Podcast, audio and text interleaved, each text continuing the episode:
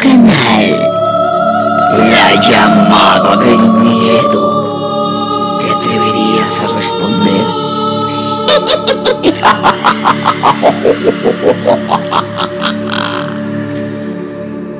Aquí te vamos a contar sobre leyendas, historias, relatos o sucesos que marcaron con sangre y miedo la vida de algunas personas. Esta historia será narrada por el susurrador. La llena de Querétaro. 24 de abril de 1989. Ciudad de Querétaro. Verónica Vázquez recibe una llamada telefónica entre las 3 y 4 de la madrugada. Dicha llamada era de su entrañable amiga Claudia Mijangos, quien es la protagonista de esta historia. En esa llamada, entre incoherencias y balbuceos, le dice que la ciudad se está incendiando y que sus hijos son extraños seres que la quieren atacar. Unas voces en su mente le ordenan que termine con la vida de los pequeños. Verónica, tal vez por la hora de la noche, no entiende bien el mensaje, por lo que responde que iría a visitarla por la mañana. Y es ahí donde comienza esta historia de horror y sangre. Pero, ¿quién es Claudia Mijangos? Claudia Mijangos Arzac nació en 1956 en la ciudad de Mazatlán, Sinaloa, México. Hija de Antonio Mijangos y Carmen Arzac. Tuvo una infancia como la de cualquier familia tradicional en México pero con la agravante de que la familia conservadora tenía reglas estrictas. El carácter difícil de la madre y el padre controlador afectó de manera directa el desarrollo de Claudia y sus hermanos. Algunos con historial de dependencia a sustancias psicotrópicas y el menor con síndrome de Down. Se dice que Claudia fue muy rebelde y poco brillante en la escuela. Al mismo tiempo, era poseedora de una gran belleza y simpatía. Esto le valió ser elegida como reina de belleza en su natal Mazatlán. Otro dato interesante es que al morir sus padres le dejaron una importante herencia. Cursó la carrera de comercio y al poco tiempo conoció a Alfredo Castaños, con quien contrajo matrimonio en 1972, trasladándose a la ciudad de Querétaro, donde establecerían su residencia. Del matrimonio nacieron tres hijos. La mayor, Claudia María, Ana Belén y el más pequeño, Alfredo Antonio. Al principio, la familia Castaños Mijangos parecía una familia tradicional apegada a la religión. Alfredo trabajaba como empleado bancario y Claudia tenía una tienda de ropa exclusiva para mujeres. Los tres niños asistían al colegio Fray Luis de León, en donde Claudia también era maestra de catecismo, ética y religión. Alfredo tenía un carácter posesivo y violento, motivo por el cual comenzaron a tener problemas al interior de la familia que los llevó a terapia de pareja. Dichos problemas se agravaron porque Claudia comenzó a mostrar fuertes problemas psicológicos, por lo que la relación se volvió insostenible. Claudia y Alfredo se divorciaron ella conservó la custodia de los tres niños. Continuó con el negocio de la tienda de ropa y dando clases de religión, aunque la gente que la rodeaba notaba que los problemas emocionales y psicológicos seguían acentuándose aún más. Un dato importante fue que en la escuela donde daba clases ingresó un nuevo sacerdote con quien, según algunas versiones, mantenía una relación más profunda. Y en este momento es donde se dice que el padre Ramón influía en su mente.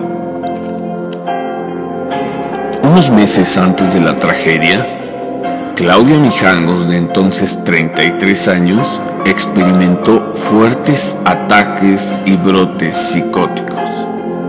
Ella decía que veía demonios y ángeles. Para algunos solo eran incoherencias.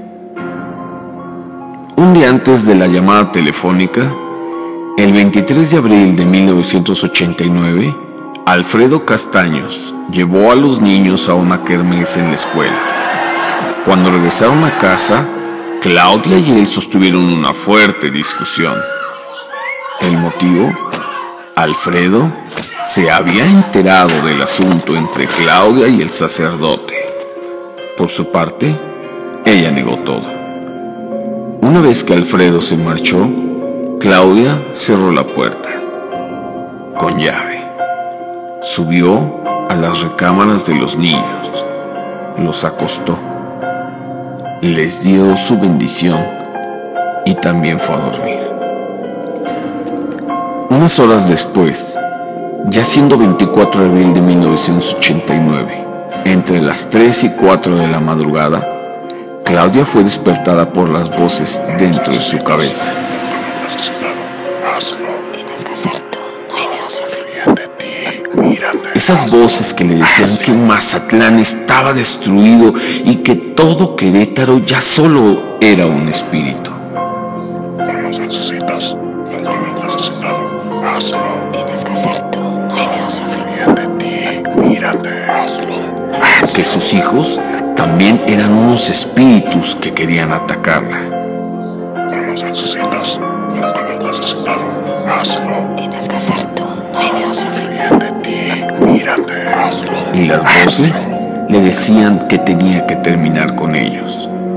Claudia, al sentirse en crisis, llamó a su amiga Verónica Vázquez, quien no entendía nada de la situación y le pidió que se tranquilizara y que por la mañana iría a verla para ayudarla.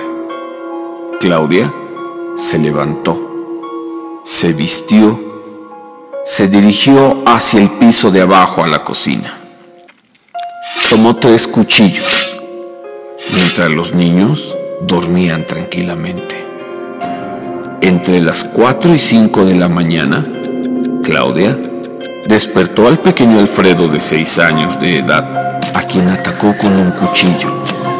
Apoyada sobre la cama del pequeño, le incidió la primera herida en la muñeca izquierda. Al sentir el dolor que le ocasionaba el arma empuñada por su madre, se defendió instintivamente y se giró, mientras las garras de Claudia le propinaban más heridas y terminó por desarticular la mano del pequeño Alfredo, hasta que el llanto y los gritos de terror del niño se fueron apagando. La siguiente víctima fue la hija mayor, Claudia María de 11 años quien despertó alarmada por los desgarradores gritos de auxilio de su pequeño hermano. Cambió el cuchillo y la trastornada madre le propinó no menos de seis puñaladas en el tórax, alcanzando a salir del cuarto con el último aliento de vida y dirigiéndose hacia las escaleras que llevan a la planta baja, donde quedó inconsciente por el dolor, la lesión pulmonar y el estado de choque resultado de la pérdida inmediata del volumen sanguíneo. Claudia entonces tomó el tercer y último cuchillo, arma doméstica que algún día sirvió para preparar los alimentos que con amor una madre prepara todos los días para sus hijos, y lo clavó en el tórax, a nivel del esternón, provocando la perforación del miocardio de la pequeña Ana Belén y por consiguiente una muerte fulminante. Ella fue quien menos resistencia opuso al ataque de la alterada madre. Inmediatamente después, bajó las escaleras en busca de Claudia María, quien agonizante recibió los últimos ataques que la llevaron a la muerte. Tomó los cadáveres de los infantes y los apiló en la cama king size de la recámara principal, uno encima de otro, y los cubrió con una colcha.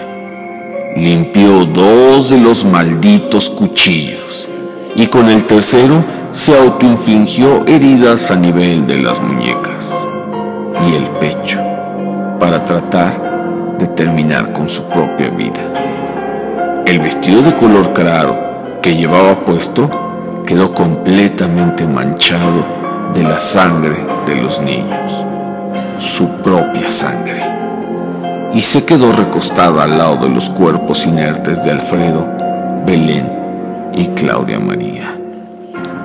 Unas horas después, llegó al domicilio marcado con el número 408 de la calle Hacienda Vejil en la colonia Jardines de la Hacienda, Verónica Vázquez, la amiga de Claudia, que horas antes había recibido la perturbadora llamada telefónica.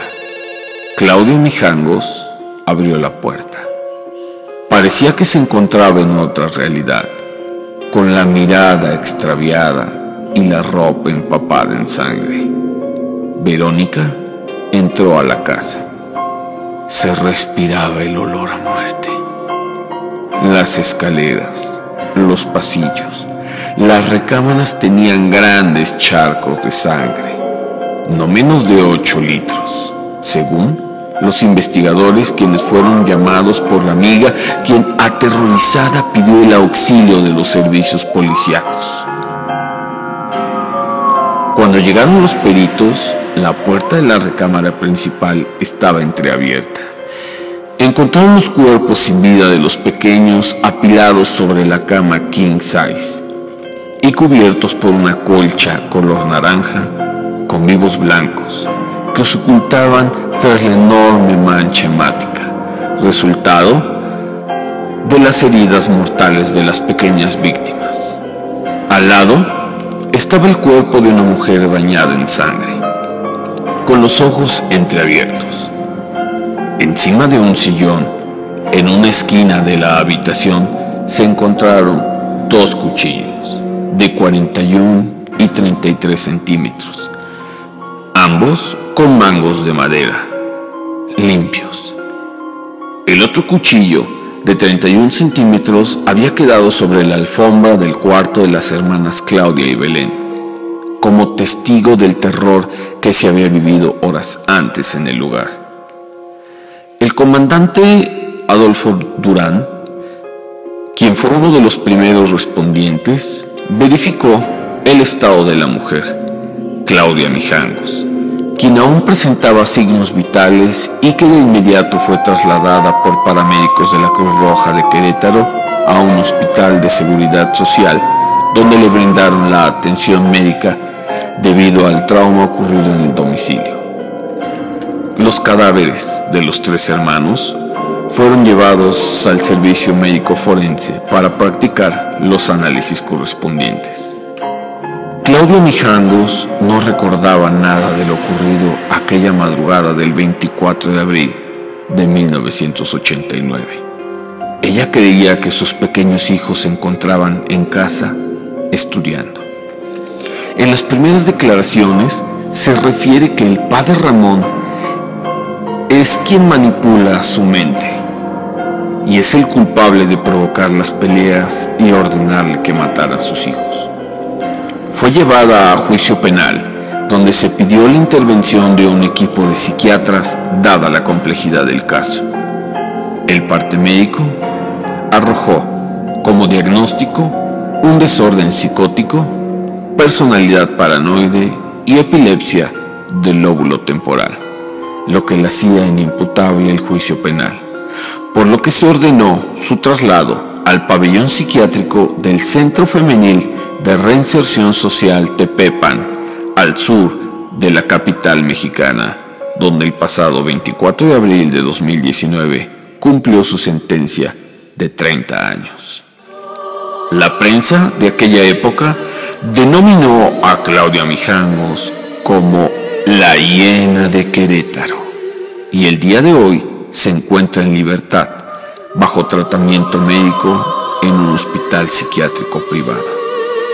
Ella ha pedido a sus familiares y a su abogado recuperar la casa maldita donde se cometió tan terrorífico filicidio para ir a buscar a sus pequeños, quien asegura se encuentran estudiando aún.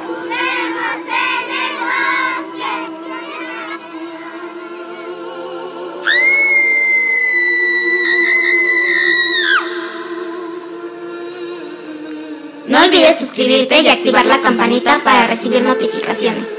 Comenta, comparte y dale like a nuestra página. En Facebook e Instagram nos encuentran como la llamada del miedo oficial. La llamada del miedo.